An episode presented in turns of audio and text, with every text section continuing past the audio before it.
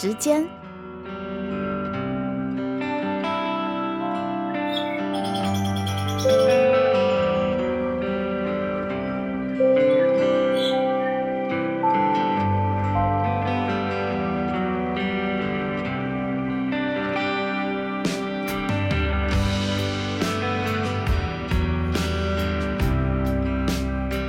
与其说学姐她们哇好认真，好能够吃苦耐劳，不如说其实他们更懂得享受。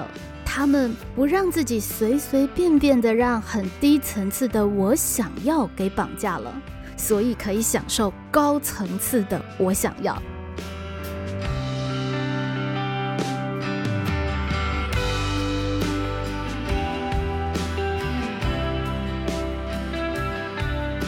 亲爱的小姑娘，三月二十六号，我们邀请到了启灵和家珍学姐回到班上，跟同学分享他们的时间规划以及他们在大学里面的各种可能性。呃，如果是以过去传统的学习观念来看呢，这个时间的安排非常的不恰当，因为在你们断考的前一个班周会时间。可是。如果换一个角度想，或许这个时间也非常的恰当，因为也许学姐的话对你产生了一些鼓舞，而在这个时间点上，你马上有一个可以实验看看的努力目标，也就是断考。虽然你听到这集 podcast 的时候，应该已经是在断考之后了，但是观念学到了就是学到了。如果你真的珍视它，去运用它，它就真的是你的了。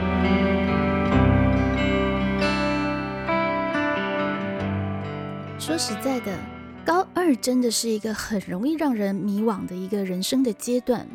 那我在大家的周记里面，其实也看到了蛮多同学其实是在乎的，很想要努力起来的。可是，在真实的教学现场，又同样看到了好多，不管是早修迟到、作业缺交，或者是没有办法克制自己在课堂上专注等等的问题。其实我不断的在思考，那里面到底缺少了一个什么样的东西，一个可以真正说服自己好好动起来的一个理由，那到底是什么呢？那有的时候当局者迷，也许透过呃远来的学姐的眼光，我们可以在里面找到一些答案。以下就是我的一些观察跟感触，我试着好好的说，也希望你可以好好的听。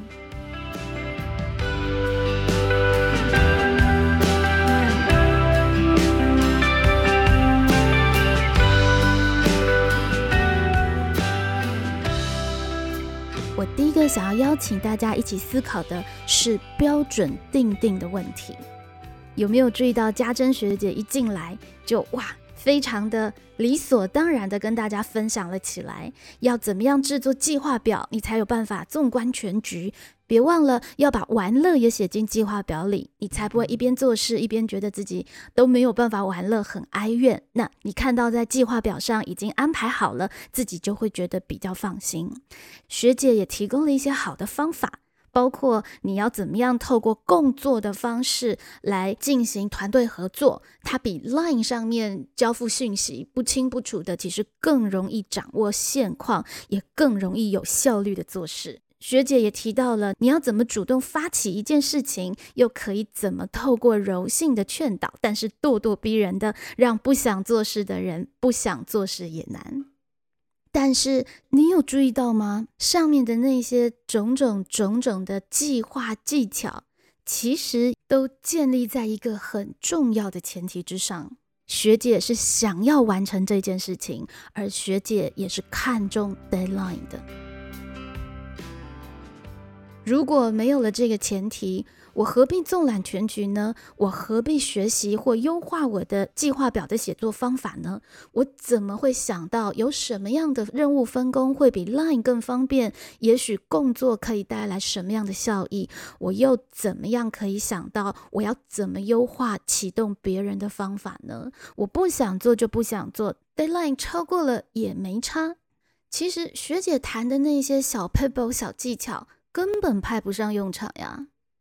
所以其实说来说去是学姐太傻了，傻傻的把 deadline 当真了，才推动了她想出这么多自我优化的方式呢。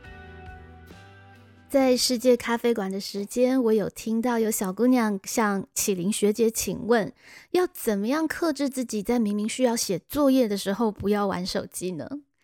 其实很有趣哦。学姐说啊，你就把它关机啊，你就把通知关掉啊。我们如果再把它细查文理的谈清楚，事实上应该逻辑是这样子的：对学姐来说，她想要完成作业。的企图大过想要玩手机，为什么呢？因为因为作业要交了呀。而其实启灵学姐也有说，她所谓自己认知里的作业要交了，通常会是在期限的前几天乃至前几个礼拜。可是如果你的标准是作业要交的 deadline 有交没交都没差，那自然而然。就算是这个作业是昨天要交的，还是没有办法产生那个机制，让想要完成作业的企图大过于想要现在玩手机的企图。也就是说，其实学姐会把呃，你就把它关掉啊，你就关机啊，说的这么的理所当然。其实差别是在于对于自己是不是应该准时交作业这一件事情的标准认定的关系。从这里，其实我们可以往下谈第二个我想要邀请大家思考的点呢，就是在现在相对其实很快速开放、非常多自由的情境里面，有没有可能反而造成了我们不自觉被太多的低层次的我想要绑架了而不自知呢？后来，我和家珍跟麒麟学姐有到等一个人咖啡，有聊了一段时间。我们也讨论到了，呃，包括早休迟到，还有服仪等等的问题。那大抵那个脉络就更清楚了。学姐带我回忆啊，其实上一届的班级也有早休迟到的问题，只不过那个时候早休迟到的标准是七点半，所以七点半到八点变成是一个弹性上学时间。在当时，学生如果七点四十分到校，他就会觉得啊有点不好意思，他迟到了。八点那根本是件太夸张的事情。而现在尊重学生自主，除了升旗或者是周四的神圣阅读时间，我们已经把迟到的标准放宽到了八点。这个八点应该是最后的底线，却没有受到他该有的尊重。以至于有少数的同学已经习惯性在八点十分再慢慢晃进教室，还有办法大摇大摆，理所当然。更值得注意的是，迟到的理由是什么呢？也不是我家真的是住基隆住淡水太远了，所以有点实践上的难度。理由有可能只是粗糙的，我就是懒呀，我就是起不来呀，我就是想要多睡一点呀。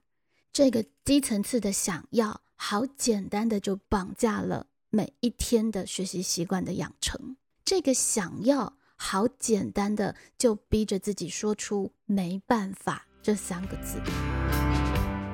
我也想要早起，好好的准时到校呀，但是就是想要多睡一点，所以没办法。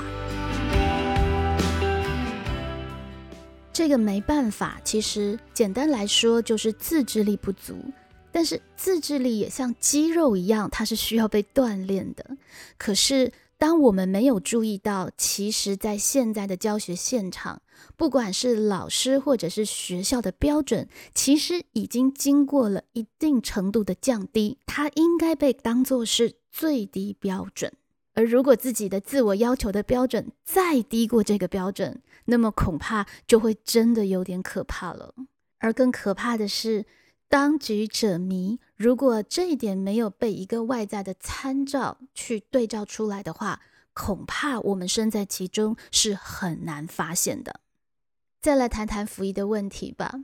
学姐虽然只毕业了一年，但是服役的规定其实有大幅的松绑，因此学姐很自然的会问：哎，为什么在这样的天气，大家都还是穿杂色的外套呢？他们真的会冷吗？学姐甚至发现了，为什么有人在今天穿拖鞋呢？今天有下雨吗？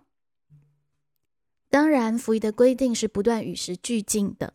那回到目前法规规定的初衷，开放杂色外套的理由，是因为体贴在天冷的时候，每一个人体感温度可能不同，所以可以依照自己的需求来添加杂色外套。而拖鞋，其实在下雨的时候，因为体贴学生穿着鞋子不舒服，所以也弹性做了开放。可是当这些弹性跟体贴都变成理所当然的时候，其实我们扪心自问：我们穿杂色外套的理由，真的是想要训练自己的美感吗？我们穿拖鞋的理由，真的是在舒适度上有大幅的需求吗？对学姐那个时代的人来说，不管是杂色外套，或者是穿拖鞋，都是一个体贴的弹性方案。但是显然，在今天已经变得理所当然了。好，我们说服仪本来就应该要与时俱进，而平常的时候大家舒适一点也无所谓。可是，在这样子的标准之下，当我们遇到了一些正式的场合，比方说升旗，比方说开学典礼，乃至于应该表现出比较认真严肃态度的段考时节。你有办法在即使没有校规规定的情况之下，也自主的意识到，在正式的场合，其实是有必要穿着正式的服装的吗？又或者，这对你来说又是一件也没差的事情，又是一件我就是想要穿比较舒服的服装呀，这么简单的理所当然呢？在这里，我真正想说以及想提醒的是。其实外在的规范的松绑，一定程度是会影响到自己内在对于自己自制要求的标准的高低的。所以我们在不断争取自由的同时，其实也别忘了去询问自己：那我自己真的善用了这些自由，而做到了更好的自主吗？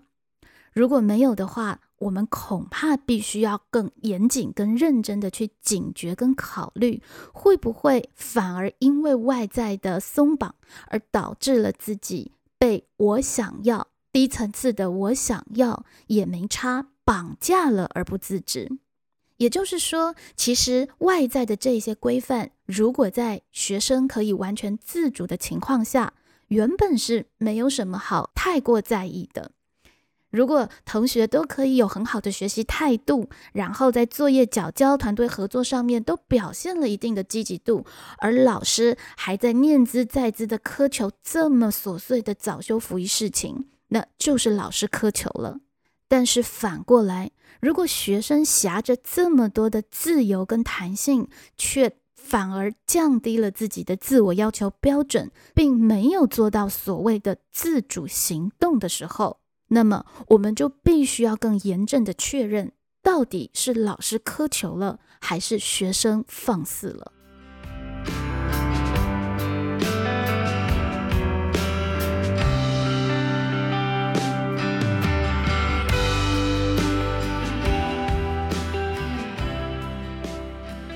学妹好，我是启林学姐。呃，今天跟你们讲完耶。聊过天之后，我发现其实你们很有想法，然后也对自己有很多的规划。但是，呃，我觉得你们可以再做更多的，就是如何真的把你想要做的，或者是你规划的去实践。我觉得更多是你们需要更多的动力去推进，对，才不会把所有东西感觉都有好多好想做的，但是都积在那边。所以更自发一点，然后更逼迫自己一点。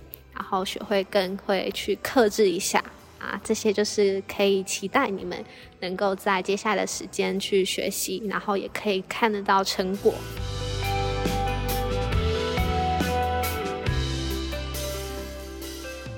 关于标准的自我要求，还有关于我想要可能会绑架自己的这两个问题，我们可以再换另外一个主题来谈谈哦。当天，其实学姐一到现场的时候，他们就滔滔不绝的和我谈了关于课堂杂技的问题，因为这可能是蓉儿出品的共同的记忆跟回忆。嘉珍学姐非常困惑的问我说：“老师，所以你现在都没有要求他们要写个人反思了吗？老师，关于课堂杂技，你现在不要求他们必须要去查找相关的资料来做补充了吗？为什么我看到有一些作品其实很不完整，但是都还是有办法这样子剖出来呢？”我我只能跟学姐说。有如期的剖出来完成课堂杂技这个任务的同学，其实已经蛮让人欣慰了。然后很有意思的是，两位学姐是在我的提醒之下，他们才回忆起来，其实课堂杂技的最基本要求只不过是一百个字以上而已。大家可以理解吗？对学姐来说，其实这个最低标准根本不是他们 care 的事情，早就忘记了。因为对于自己的作品，他们有一个远高在这个水准之上的自我要求。还蛮感动，学姐后来有跟我说，其实学妹有问他们关于课堂杂技要怎么写才可以写得好。那学姐也分享了一些的经验，包括你不是七拼八凑的，你必须要把它有机的融合跟整理，你必须提出自己的观点跟想法，甚至去找一些相关的资料来跟原本的内容对话或呼应。但其实我觉得最重要的是，可能在看到家珍学姐的。课堂杂技之前，你从来没有想过，原来课堂杂技是可以有一个这样子的书写完成度的标准的。当然，我要补充说明的是，并不是上一届所有的学姐都做得像家珍学姐这样，那就太可怕了。因此，也不需要真的觉得太害怕，或者是呃太焦虑，觉得自己一定做不到。其实蛮鼓励你利用这次机会，试着把自己对于各科作业的要求都再提高一点点。那说不定你在进行这些作业的时候，反而觉得更有意思，然后发现自己哇，原来这么厉害，可以做的这么好，那个更完足的成就感，可以帮助你其实更投入于自己的学习当中。然后再一个补充说明。哇，这学姐的杂技写的这么好，她花了很多很多的时间来做这件事情吗？并没有。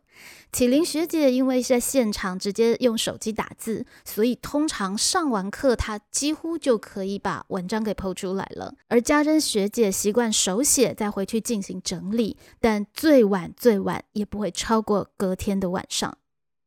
所以有感受到效率这件事情的威力了吗？其实看起来很难的事情，如果是用对的方法、有效率的去做，你可以在很短的时间把事情做得又快又好的。而这当然跟自制力一样，是需要练习的，像肌肉一样是需要练习的。所以你有心动了吗？其实，与其说学姐他们哇好认真、好能够吃苦耐劳，不如说其实他们更懂得享受。他们不让自己随随便便的让很低层次的我想要给绑架了，所以可以享受高层次的我想要。我想要更有效率的把工作做完，我想要不被期限追着跑的感觉，我想要把自己训练成一个领导人才，我想要可以主导报告的节奏，我想要可以有机会去看到更宽广的世界。他们遇到难题的时候，不会停留在抱怨的状态，也不会随便轻易的就说出没办法，反而利用这个机会把自己训练得更强。所以，启灵学姐在法律的课堂上被要求看希腊的判例，那就看嘛，哪怕是被老师电得很惨，连续报告了三次才过关，但是也觉得超级刺激的。家珍学姐面对外国人，好像发言都比较踊跃。她并没有因此而逃跑，反而逼着自己每天都发言，每堂课都发言，弄得这个外国老师也不得不注意到她，而特别给她更多的建议跟学习机会。学姐也有说，其实学妹有问他们：“那我现在努力还来得及吗？”嗯，那就要看你把眼光放得多长远喽。如果是说这一次断考，或者是下一次断考，那可能真的有点来不及。如果是说升学，还来得及吗？其实高二下社团刚忙完，我们即将去避旅。避旅好好的放松玩耍，回来之后，不正是一个好好整顿自己、下定决心出发的绝佳时机吗？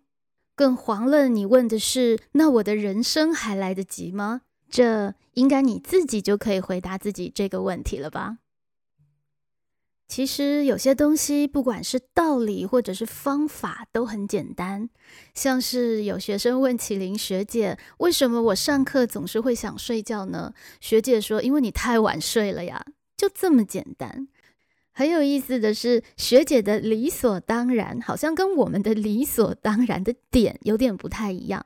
而这差别其实真的很有可能好小好小，就只不过是在于学姐没想太多的就把 deadline 当真了，没想太多就觉得上课保持良好的精神，这不是学生最基本应该做到的吗？没想太多的，就觉得理所当然，自己的东西出品应该要有一定的水准，然后日积月累，久而久之也就习惯了。说实在啊，以前我们总会跟年轻人说，不要老是待在舒适圈里，你应该要出去闯一闯。但我觉得更精确的说法应该是。如果舒适圈待的真的让你很舒服，你又何必离开它到外面去闯荡呢？我们其实应该问的是：你在舒适圈待着，你在那个被低层次的我想要所掌控的舒适圈待着，你真的觉得自主？你真的觉得舒适吗？如果那真的很舒适，我猜测我并不会在周记上看到那么多的担心跟焦躁，对吧？其实坐在原地莫名的担心着、焦躁着，不见得真的那么舒适，还不如起身行动看看，去闯闯看，去测试看看，或者更大胆的去想要一些更大格局的东西的时候，那种畅快反而让你才觉得是真正值得追求的舒适呢。你行动不来，说不定只是你一直没有那么大胆的放手想象过而已。Hello，学妹，我是今天和你们见面的家珍学姐，然后很开心今天可以就是跟你们有这个交流。这边有几句话想要跟你们勉励，就是我有跟你们说过，就是你们希望自己到哪一个高度。你就能够设定自己的目标，所以我希望从今天开始，你们可以想象你们到底想要到哪个高度，然后为那个高度去努力，真的实际行动，然后不要害怕自己会遇到什么挫折，因为挫折来了，你就把它克服，就会越挫越勇。希望你们以后也可以跟我分享你们越挫越勇的故事，那就先这样啦。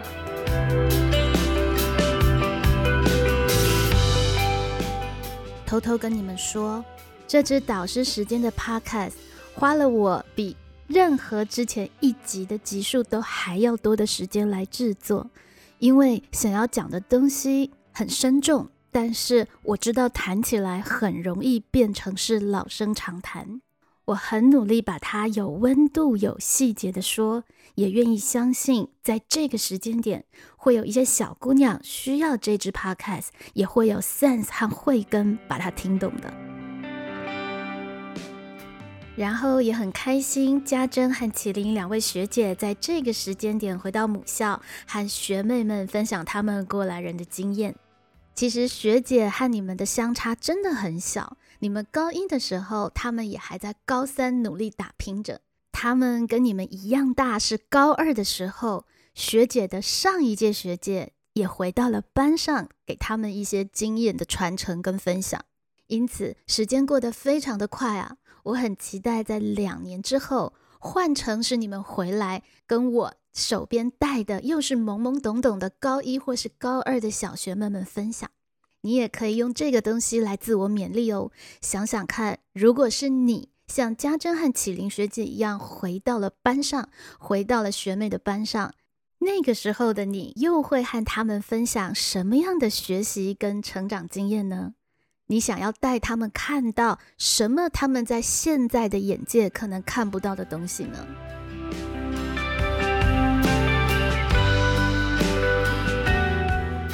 在这一集导师时间的最后，我想要期许班上所有的小姑娘，别再等候良辰吉时了，现在就是那个良辰吉时，是时候可以正式启程，展开行动喽。